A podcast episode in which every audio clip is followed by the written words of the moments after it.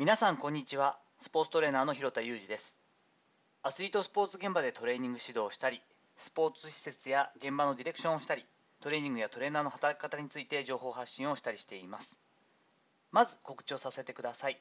7月16日土曜日夜6時からオンラインにて指導者が知っておくべきコーチング Q スキル2022というセミナーを開催します。こちらの方アーカイブも1週間ほど残しますのでその時間に来れない方も参加いただけます。細かいことはですね、概要欄の方に URL 貼っておきますので、そちらの方をご覧ください。本日は握手の持つ意味というお話をしていこうと思います。スポーツ現場に関わって20年を過ぎて21年目に入りました。こういったタイプのですね専門職にとって、こういう私のような人間にとっての握手の意味っていうのはとても大きいんですよね。もともと握手に関してはですね、一説に互いに武器を持たずに害のない証にする行為というふうに言われているらしくてですね続けてこう握手をした後に手をゆすり袖の中に何も隠してないことを確認したそうというなんかスパイ映画のような話ですけれども、まあ、この時期ね半袖とかノースリーブだと特にその心配はないのかなと思ったりしますけれどもえこういったものがもともとの握手の意味だったようなんですね。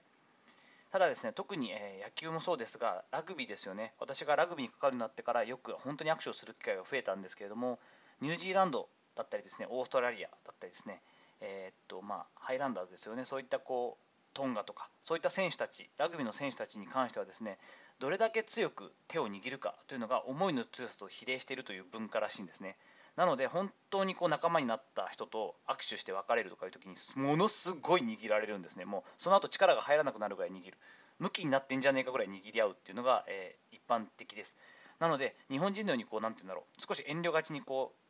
ハムッとこう握手をするというですねギューッと力を込めて目を見て力を込めて握手をしてくれるので、まあ、痛い反面ですねちょっと嬉しいというかなんとなくその思いの強さと比例してるんだよと聞いた時にあなるほどなこれは握手って深いなと思ったりしました。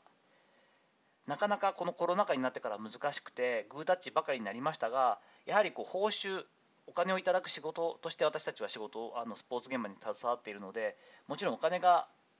一つのまあ証明なんですけれどもそれ以外のまあ有形無形の自分への報酬というのはやっぱ勝った時チームで勝利した時の握手だったりしました。なので勝利の握手っていうのが本当に恋しくて最後、えー、清水建設ラグビー部の方でも関わったところ最後の最後も勝ちましたがなかなか握手まで至らずですね最終戦だけはですね、まあ、ちょっと嫌な言い方というか極端ですけれども、まあ、これで感染してしまってもとりあえず移す可能性がないというか試合はできるよねという感じで最後ここぞとばかり握手をしまくったりしたんですけれども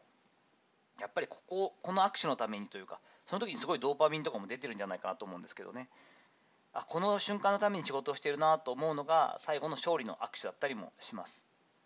そして別れの際ですね軽いハグ、えー、特に私もチームを離れる時に、えー、外国人選手なんかにハグしてもらいましたけれどもそしたり握手ですね。そういった時はどれだけ自分が相手を思っているかっていうのがダイレクトに伝わるし伝えることができるコミュニケーションだなと改めて感じました。ノンバーバルコミュニケーションなんて言いますよね。言葉じゃないコミュニケーションの大事な大事な要素として少しずつまたスポーツ現場でも戻ってくるといいしスポーツ現場だけではなくてですね私の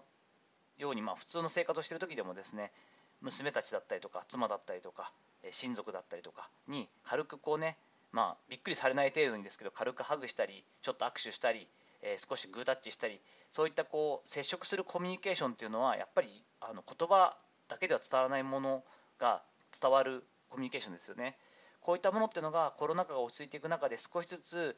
日本の中の文化としてまた戻ってくるというか安心してそういうことができるようになってくると心の問題とか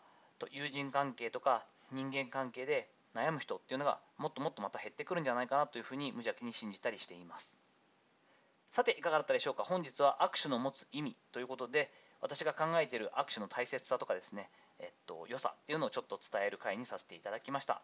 本日の話のご意見やご感想などあればレター機能を使ったりコメント欄にお願いいたします。いいねやフォローも引き続きお待ちしております。どうぞよろしくお願いいたします。本日も最後までお聴きいただきありがとうございました。この後も充実した時間をお過ごしください。それではまたお会いしましょう。広田裕二でした。